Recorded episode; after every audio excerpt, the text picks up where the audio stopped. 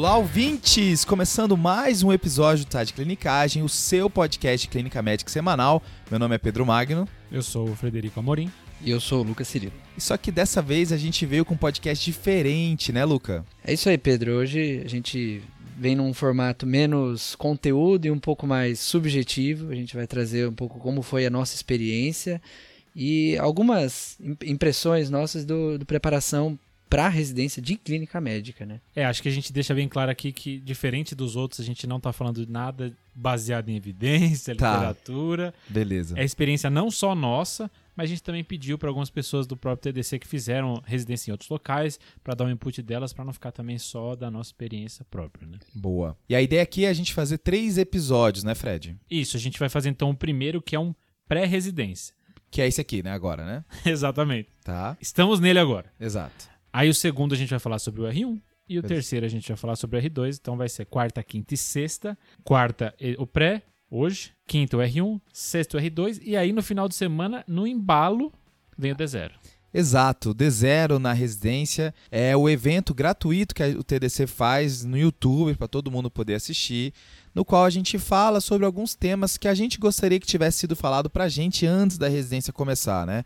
Então vai ter um pouco sobre intubação orotraqueal, conceito de prescrição profilaxia, transfusão sanguínea, reposição eletrolítica e até temas que não são tão biomédicos assim, tão conteudistas assim, como por exemplo burnout, como passar um plantão, se preparando para fazer o seu primeiro plantão na residência. Então vai ter vários assuntos que até a gente vai mencionar aqui nessa série de podcast que a gente vai trazer no D0 também, né? Só lembrando que o D0 vai ser um evento ao vivo, vai ser transmitido pelo YouTube e pelo Instagram e vai ser pela manhã de sábado e manhã de domingo. Então vai começar às 9 e vai até às 13. Boa. Vamos começar então esse primeiro episódio? Vamos lá, vamos Bora. começar. Então a ideia é a gente situar a pessoa que tá, que passou na residência de clínica médica e ela tá agora na expectativa para chegar o dia 1 de março. Falta pouco, tá? Falta, falta pouco, falta pouco. pouco.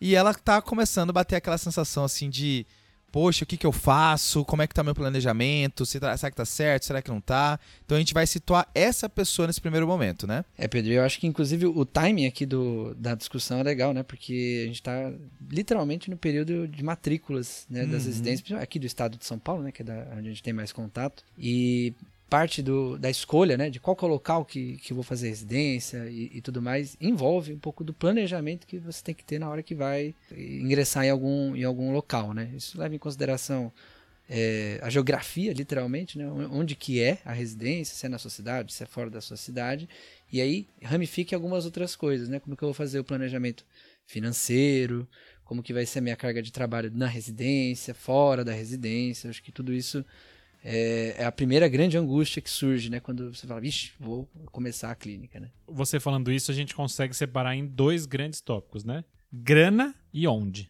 Exatamente. É isso, localização. Tá bom. É a grana. Beleza, beleza.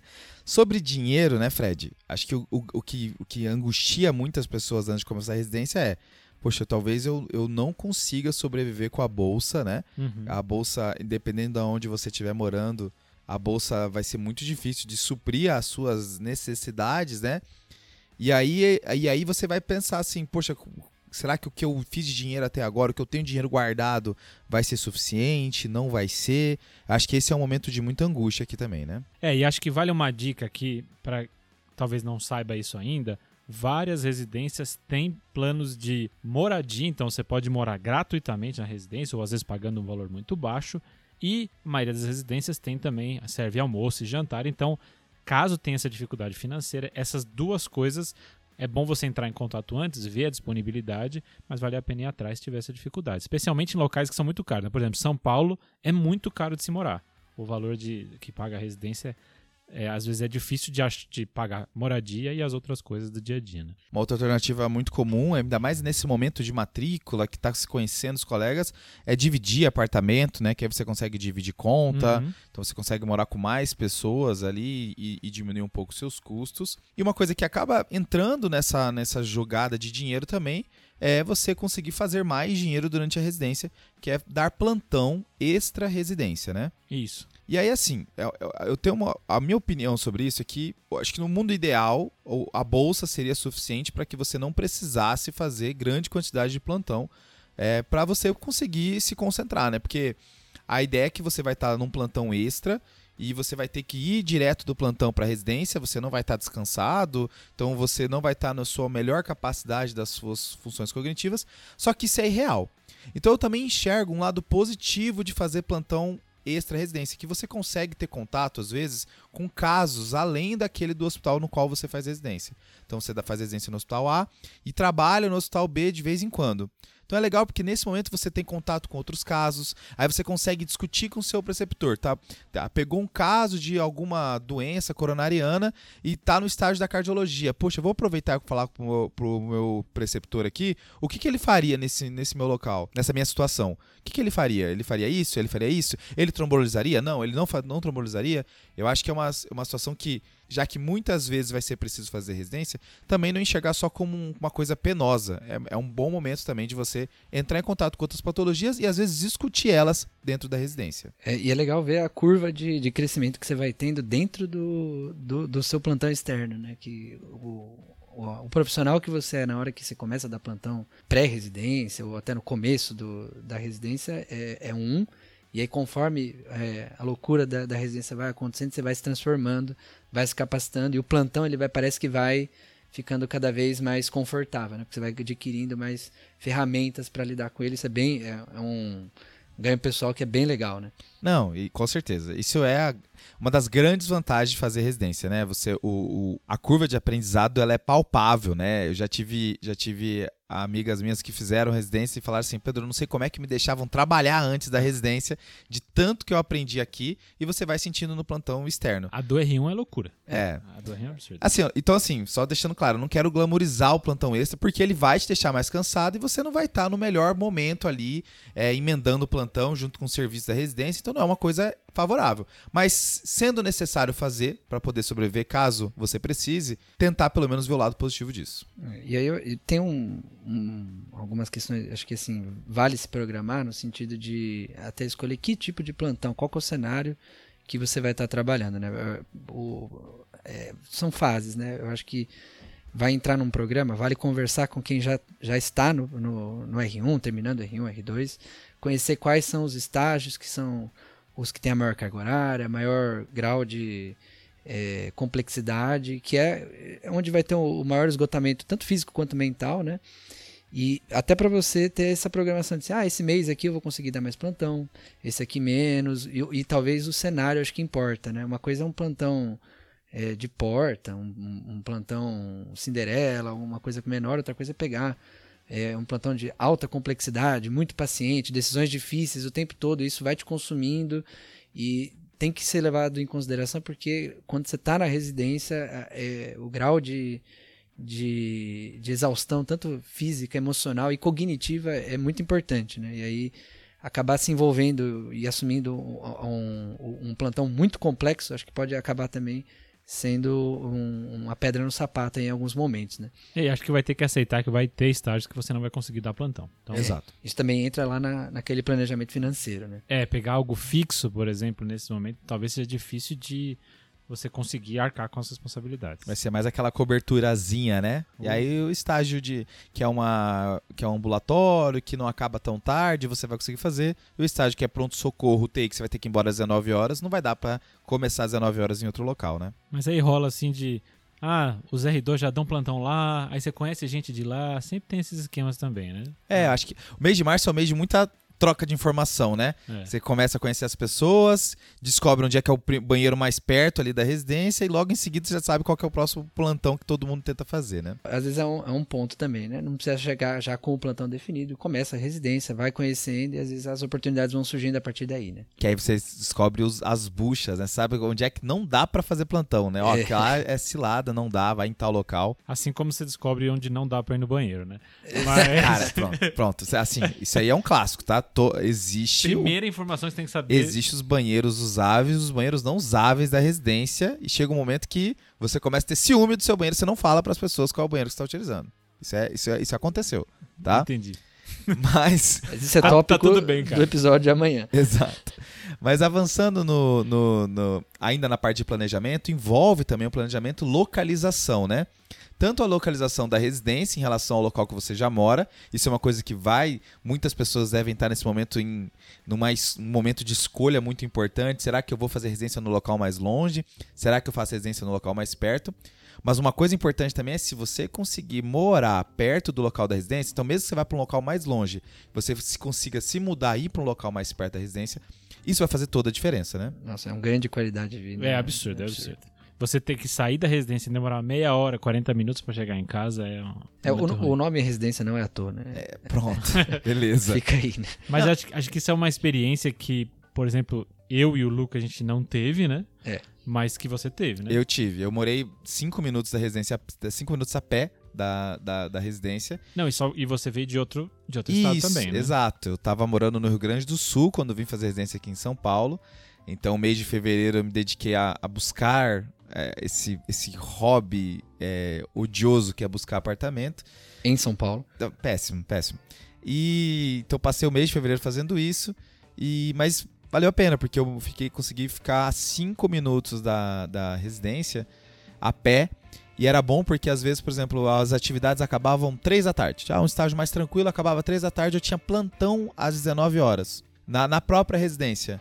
Então eu, eu conseguia ter algumas horinhas que eu conseguia ir pra casa, tomar Aquela um banho. Cara, esse banho é pra plantão. É, não, espetacular, pô. É outro, é outro plantão, tá, Luca? É outro é, plantão. Não, é, então, assim, você consegue dar uma tranquilizada e aí você vai para a, a residência assim melhor. Então, eu tive essa vantagem, então, de passar. Eu, eu tive essa situação onde eu passei trabalho para chegar para conseguir, mas me mudando e conseguindo encaixar deu tudo certo e foi, foi prazeroso nesses dois anos. É, e assim, conversando com pessoas que vêm para São Paulo, e acho que isso deve acontecer em outras cidades também, existe uma, um período inicial de desconforto, assim, de você não estar tá onde você está acostumado a morar. Então a pessoa morou a vida inteira em um local e vai para outro, tem aquela depressãozinha no começo, né? Um, dois meses, seis meses. Aí a depressão toda. já muda de motivo, é. já, né? As coisas vão se misturando. Mas acho que é isso. Aí não tem como a gente dar dica assim, né? Ah, faça a residência perto da casa, da sua casa, ou se mude para fazer, para ficar perto de um local de residência que seja longe. Acho que é muito individual, muito mas, individual. É, mas o ideal é você pesar isso também e saber que quanto mais perto você morar, melhor.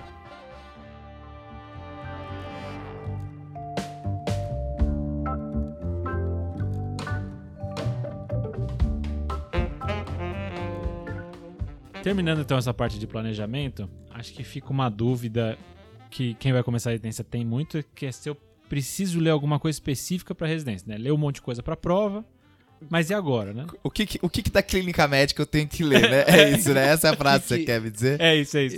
Pra amanhã... É Harrison que eu tenho que ler? É, pra, que é? pra amanhã, né? Vou chegar é. lá, o que, que eu, é, que eu preciso saber, né? Hoje à noite, será que eu dou uma lida rápida no quê? É. Aí o cara vai vindo pra trás, vindo pra trás, quando vê ele tá no gaito, né? É Vendo fisiologia, que eu acho que eu acho que eu preciso estudar algo mais básico, não tô entendendo nada. Mas assim, como regra geral, não precisa. Acho que é isso, né? Não Boa. precisa. Eu acho que a ideia é você saber qual é o estágio que você vai começar, se você conseguir descobrir isso, e entender quais são os pontos de aprendizado que você quer daquele estágio, quais são as patologias que você quer conhecer, os diagnósticos diferenciais que você precisa dominar e as medicações, as prescrições que você precisa aprender nesse cenário, tá? E, via de regra, assim, o, o, o dia a dia você sobrevive, né? A meio mesmo que é, tomando porrada de todos os lados, vai, a coisa acontece, né? Mas eu acho que se tiver uma coisa que vale a pena, é, principalmente na clínica médica, entrar e já, pelo menos, ter algum grau de, de confiança é no ACLS, né? Saber perfeito, perfeito. reconhecer e tocar uma parada, um, um, paciente instável, pelo menos o básico, né? Isso dá, ajuda e dá muita confiança porque é, é, fatal, né? Vai acontecer, se não no primeiro, na primeira semana, a não ser que você começou no ambulatório. Se não acontecer no ambulatório, você vai, você vai encontrar um paciente grave na, na residência de clínica. É, é, o clássico do primeiro plantão, já tem uma parada logo no começo, né? Você chega, as pessoas estão reanimando, ó, é, vou ser o próximo. o ACLS vai ser o, o, curso aqui da clínica médica, né?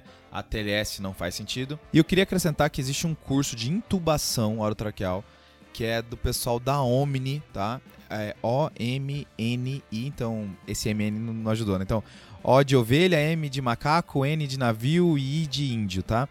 Então o Omni, ele, ele tem uma página no Instagram e eles promovem curso de intubação de via aérea difícil. Então é um curso que dá tantas dicas de intubação no geral, quanto vídeo laringoscopia como fazer. Eles têm cenários de crico para você fazer, para aprender como é que se faz uma crico e tal. Acho que é, e eles criam fluxogramas também. É, é, é enxergar como se fosse um ACLS da intubação. Eu acho que esse é um curso que eu gostaria. Eu fiz só depois que eu terminei a residência de clínica e eu queria que tivesse sido feito antes de começar, tá? Eu, eu tô, assim, agora tá até muito em cima. Né? Acho que não, não tem nem estresse assim de começar. Nem sei se eles têm turma aberta agora. Mas se você conseguir. Se você mora em São Paulo e, e conseguir ir atrás disso, eu acho que vale a pena para você fazer no R1, que todas as intubações suas do resto do ano vão ser bem melhores. É, é totalmente diferente, né? Você ter assim, um pouco mais de noção do que do que, está acontecendo na hora que você está intubando alguém. Né? Porque as primeiras Boa. intubações, a ideia parece que é um é assim, um... te dão um laringo na mão e, você... tá e aí é um golpe de sorte. É, Parece é, um golpe de sorte. É. é. exatamente. É muito difícil ter alguém que vai te orientar de, da maneira mais correta ali naquele momento, ainda mais num cenário que provavelmente é, é uma emergência, urgência, né? A gente não é anestesista. Mas é engraçado que a intubação às vezes engana, né? Você pode pegar vários tubos tranquilos e você, ah, não, isso aqui é tipo. Dominei, é. dominei. Aí você pega um difícil e Pronto. Você, fudeu. Depressão, mais, pronto, mais motivo para depressão.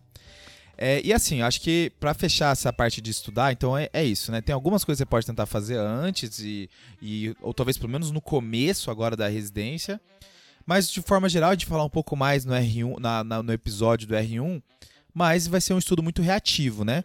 E um dos jeitos de você se preparar para um estudo reativo é ter, já ter o traquejo do uso do UpToDate, por exemplo, né?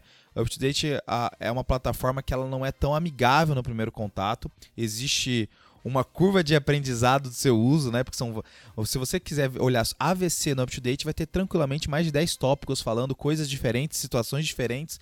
E às vezes a resposta do que você quer tá no quarto que você vai é, abrir, foda, né? É foda. Então existe um processo de navegação. Então, se você ir criando familiaridade com o UpToDate, acho que é uma boa também.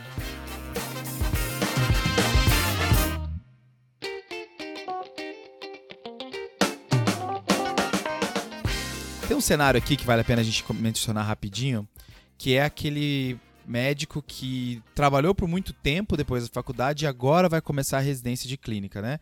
Então, às vezes, ele já chega com vários aprendizados que ele viu nos locais que ele trabalhou, vários é, vícios de conduta e que não necessariamente é o melhor a ser feito, né? É o preconizado, né? É, acho que talvez nesse cenário, talvez tenha uma resistência um pouco maior a alguns aprendizados, né? Acho que aqui é parar e falar, não, calma aí, deixa eu refletir sobre a, as condutas que eu tenho agora, ler um pouquinho. Lembrando que ele tem do lado dele uma coisa que não necessariamente os outros vão ter, que talvez seja a maturidade de se comportar numa situação, de liderar, que é uma coisa que é esperado de um médico. Talvez ele tenha outras coisas, não necessariamente o conhecimento biotécnico seja o mais importante aqui, né? E sabendo que nesse outro ponto ele precisa ter a mente aberta para saber se aquilo que ele fazia antes de fato era o melhor ou não. É, e acaba ocorrendo umas situações que é, é um, um, pouco torto, mas a, acontece, né? Então, por exemplo, o R2 vai ser um, uma pessoa que tem dois anos de, de experiência prática, mas são dois anos de treinamento dentro de um cenário de especialização, né? Então, aí é, é, é vai muito de, do traquejo que a pessoa vai ter, de saber é, também valorizar um pouco que, por, por mais que a experiência seja num curto período de tempo, mas é um, um curto período de tempo num cenário que é, é, é, acaba de uma riqueza muito grande, né? E que no fim das contas é o que a pessoa que está é, indo fazer residência está procurando, né? E ele vai ter coisa para aprender com o R2 com toda certeza. Demais. Beleza. E aí eu acho que para fechar, né, essa, essa primeira parte da nossa discussão, tem a questão também de que nem sempre o, a, a, no momento que a gente vai se inscrever na residência, a gente passou naquele local que era o mais desejado, o mais sonhado. Né? É, acaba que a gente, a maioria das pessoas, né, presta ali um, algumas provas, né? E, e, das que queria, mas a gente sempre tem aquela que quer mais. Certo. E pode acontecer que você não passou na que você mais queria, seja por distância, seja por afinidade, enfim. E Até porque prova também é um sistema. É meio é, loteria em alguns exato. momentos, né? E isso pode criar um clima, é, um, literalmente um preconceito, né? Do, do que, que você vai, vai, vai encarar daqui para frente e você enxergar o que você vai viver de uma maneira até um pouco negativa, né? Porque não é, ah, não era exatamente o que eu queria, aqui não é, não é tão, aí as experiências não são tão legais porque não é, eu não tô vivendo isso onde eu queria, etc. Você etc. pior, um residente pior porque eu tô nesse local que não é tão bom, é tipo isso. né? Exatamente. E, e eu acho que essa é, um- é uma armadilha ruim de, de cair, né? Bem Uhum. ruim. Até porque, assim, a residência ela é muito sobre os pacientes que você vê e sobre o grupo de pessoas que está à sua volta, tá? Se você tiver casos, se você tiver poucos pacientes e o grupo que está à sua volta é um grupo que não se anima de estudar, de, de pensar diagnóstico diferencial, de tentar ver o que está sendo publicado, de discutir coisas que estão sendo trabalhadas lá fora, de ir atrás de algo, de querer avançar, de discutir caso clínico, né? E- Isso é uma coisa que eu lembro muito do meu R1, de que a gente adorava discutir caso clínico entre si, entre os residentes, e a gente aprendia muito nesse cenário. Então, eu acho que isso é muito mais impactante do que exatamente a estrutura ou até mesmo os preceptores. Acho que se você tem essas duas coisas, a tendência é que a residência sua vai ser bem feita também. E agora a informação tá muito mais fácil, né? Então, o, o estudo sozinho, né? Então, ver o paciente, estuda aquela doença, tá muito mais fácil do que antes, depende muito menos, se você conseguir estudar sozinho, tem, tem mais facilidade de estudar sozinho, depende muito menos de quem tá em volta, ou de preceptores, etc. Então, alguém que tá, consegue ir atrás e é proativo e ir atrás, ganha muito com isso. É, E residência de clínica eh, tem em abundância o que a gente mais precisa na residência, que é paciente. Paciente, né? Isso, então, não, é, N não vai faltar, né? Você vai, ter, você vai ser exposto a praticamente tudo. Aí a, a questão é como que vai aproveitar isso. É, alguns lugares não mais, outros não menos estrutura, mas é, eu- e não é esse o grande, é o grande determinante de se você vai é, ser um bom profissional ou não e vai ter um, um ganho com a residência, né? Top. Acho que com isso a gente fecha essa primeira parte, né, que é o pré-residência.